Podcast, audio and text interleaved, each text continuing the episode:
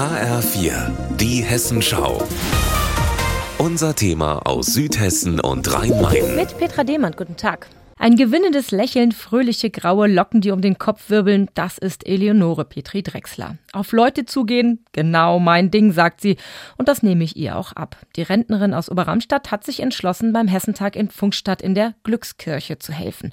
Eine Art Erlebnisraum in der Kirche, organisiert von der Evangelischen Kirche in Hessen und Nassau. Meine Motivation liegt darin, dass ich feststelle, dass es mir gut geht, dass ich äh, trotz meines Alters einfach noch viel machen kann und da habe ich mir gedacht, das ist eigentlich ein bisschen blöd, wenn ich ausschließlich was für mich tue, was, wo jemand anderes nichts davon hat. Auch Elli Heberlein hilft bei der Glückskirche mit. Sie ist ganz nah dran, schon seit vielen Jahren im Kirchenvorstand der evangelischen Kirchengemeinde Pfungstadt aktiv und kennt sich als Pfungstädterin natürlich auch in der Stadt und auf dem Hessentagsgelände gut aus. Ja, vielleicht können wir Pfungstädter da dann doch das eine oder andere schon mal noch ausgleichen. Für das Große und Ganze in Sachen Ehrenamt auf dem Hessentag ist Simon Engel von der Stadtfunkstadt zuständig. Er koordiniert die Ehrenamtlichen, die sich bei der Stadt gemeldet haben, um mitzuhelfen. Knapp 300 sind das bisher.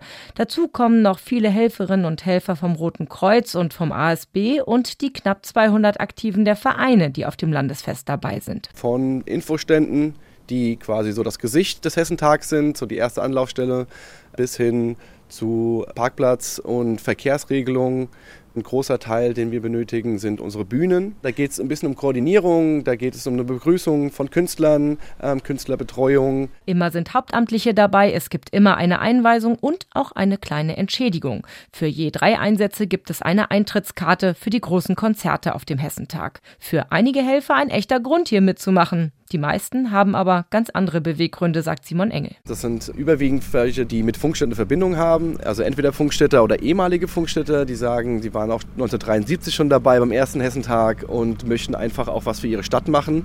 Dann haben wir aber auch Personen, die schon seit Jahren auf Hessentagen unterwegs sind und dort ehrenamtlich arbeiten. Die, die Gesellschaft wird ganz gut abgebildet. Und genau so soll es beim Hessentag ja eigentlich auch sein.